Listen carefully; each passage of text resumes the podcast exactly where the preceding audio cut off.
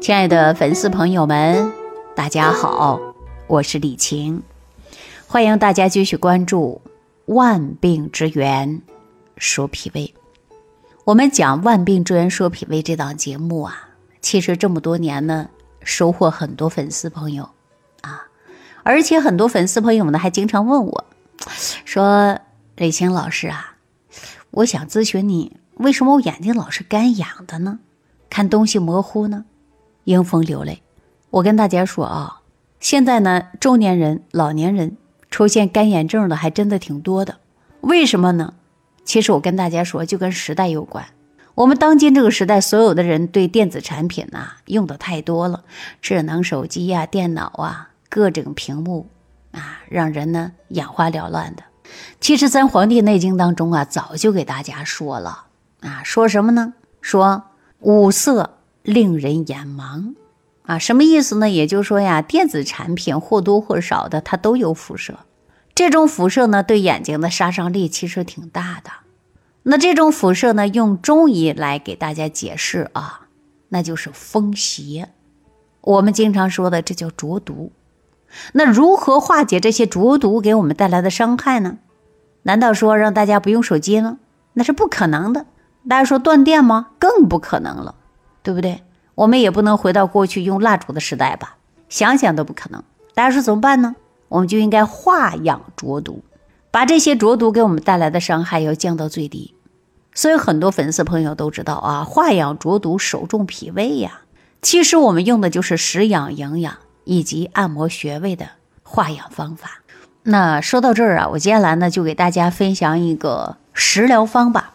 这个食疗方解决什么问题的呢？就是预防我们近视的，大家都知道吧？黑豆它是五谷啊，五谷为养。黑豆呢，作为滋补五脏六腑之精，但是呢，黑豆啊，它能入肾啊，形状呢也像肾，所以呢，黑豆被称之为肾之谷。那黑豆啊，有滋补肾精作用，而且呢，黑豆是最好的能够入肝肾的。那开窍于目啊，眼睛不好的，那与肝是不是有直接关系啊？那黑豆呢，经过醋泡以后，药性啊，它直接入肝经，因为醋是酸的，酸能够入肝。那醋泡黑豆的目的，就是为了让黑豆的药性更好的入肝。大家明白了吧？黑豆经过醋泡以后呢，它容易消化了。对于脾胃虚弱的人，如果吃了黑豆容易胀肚的话，那我告诉大家，你就用醋泡以后吃啊，就会减少出现你胀气的现象。那醋泡黑豆的具体操作方法其实挺简单的，就把黑豆啊干嘛呢？先洗干净、晒干，上铁锅给它炒熟啊，放凉，装到一个罐子里，然后给它呢最好啊不要放满，留个三分之一的空间，把陈醋给它倒进去，大概一周左右。那瓶子里边的醋啊，泡进去以后呢，泡个一周左右啊，咱就可以吃了呀。那每天吃多少啊？吃个十粒八粒都吃都可以，坚持。但你不能三天打鱼两天晒网的，这样就没有效果了呀。这个食疗方特别适合学生啊，对着电脑上班的人群啊。最主要的呢，就是一个坚持啊，坚持就是很重要的。现在发现很多人啊说这个东西好，很多人说好了马上就吃，哈，吃了两天怎么样啊？他又不吃了啊，这是不行的。所以呢，很多人呢经常说，哎呀，那为什么我还总是迎风流泪呢？啊，为什么呀？其实我告诉大家，这些都是跟肝有关系，因为肝藏血呀。眼睛就好比一盏灯，眼睛看的好了，比如说这灯光就很亮。那眼睛不好，我跟你说啊，这个灯就光不足啊，对不对？所以说呢，我们要想让灯啊更亮，那首先呢，你都得有充足的油啊。这个灯油就是我们的肝血。所以说，灯油不足的时候，光就会弱。那我们今天的生活当中，在浊毒化的生存，您看过度的干嘛呀？过度的用眼啊，大家有没有感觉到？你过度的消耗肝血，视力就模糊了呀。中医讲啊，久视伤哪儿啊？伤血嘛，伤的就是我们的肝血呀。你老盯着电电脑屏幕去看，过度的消耗我们的肝血，对吧？那我们说肝血不足，视力模糊啊，大家明白了吧？所以啊，中医啊，给大家呢讲的还是比较清楚的，对吧？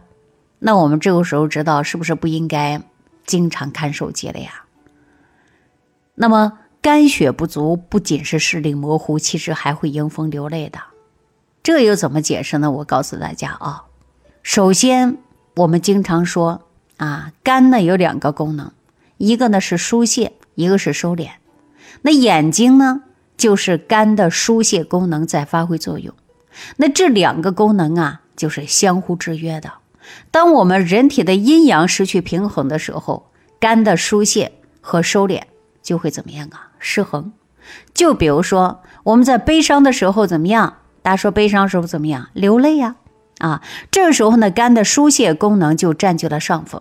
那不哭为什么不会流泪呢？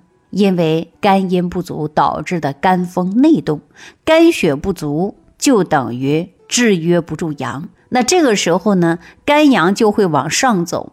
这个肝阳就是肝风。如果说外边有风了，那我们外风与内风一起结合起来，就很容易出现呢流眼泪了。其实呢，迎风流泪根本原因，我跟大家说，其实跟肝血不足有关啊。那这种情况下，大家怎么办呢？其实我建议大家呀，你没事喝一点菊茶啊，或者是菊花加枸杞泡茶都可以。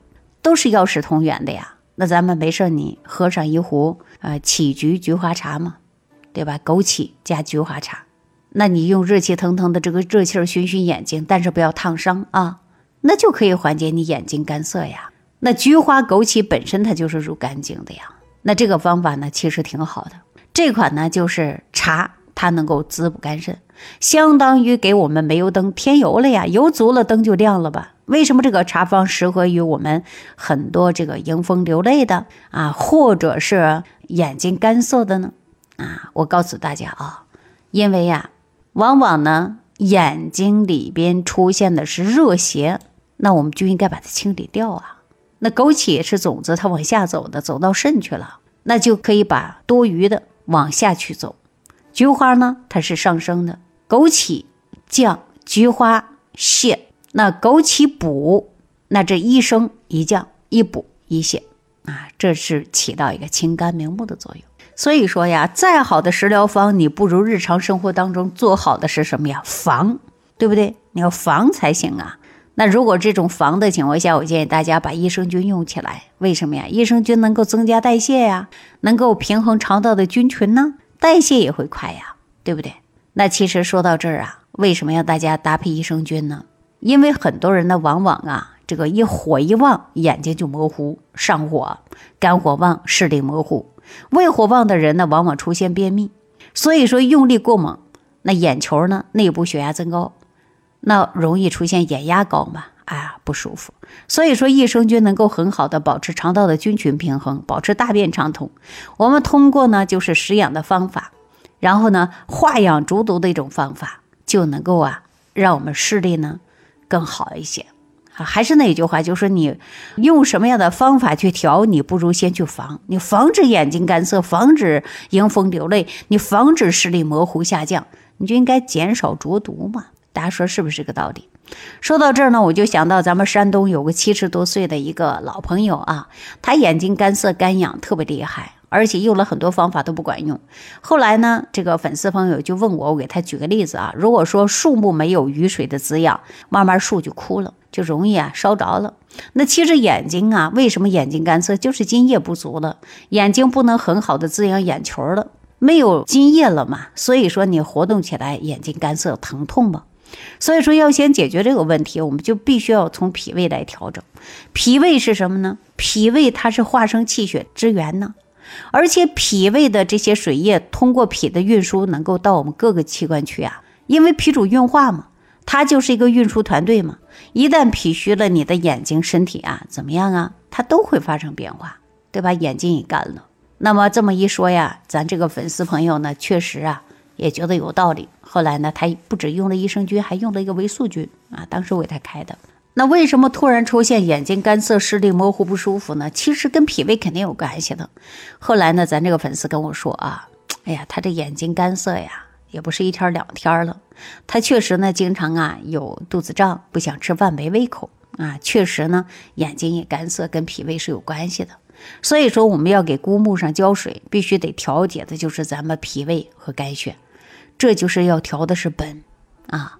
但是呢，我们都知道啊，说像咱这个粉丝这个情况呢，眼睛干涩很痛苦的，着急，那我也让他喝蒲公英水嘛。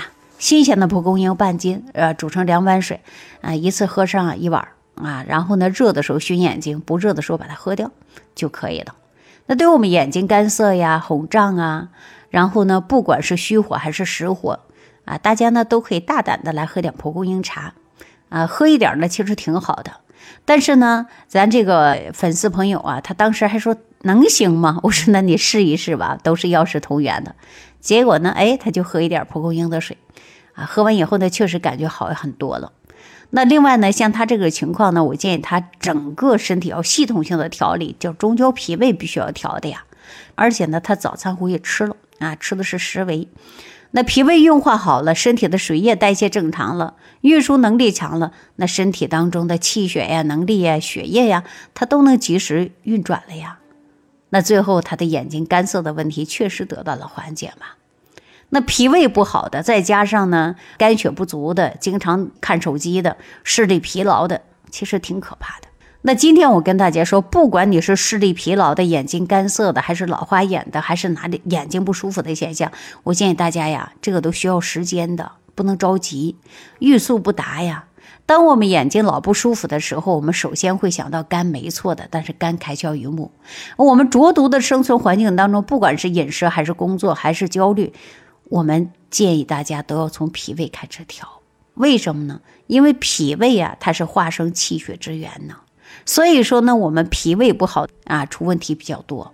肝不好的人眼睛毕竟不好。那说到这儿呢，我建议大家啊，你可以听一下我在第十八期呢给大家介绍了青龙疏肝茶。这个青龙疏肝茶呀，也有疏肝解郁的啊。所以说呢，也可以啊，通过这种的方法。来解决我们眼睛干涩的问题啊！好了，对于眼睛干涩的话题呢，咱就跟大家聊到这儿啊！感谢朋友们的收听，我们下期再见。感恩李老师的精彩讲解。如果想要联系李老师，您直接点击节目播放页下方标有“点击交流”字样的小黄条，就可以直接微信咨询您的问题。祝您健康，欢迎您继续收听。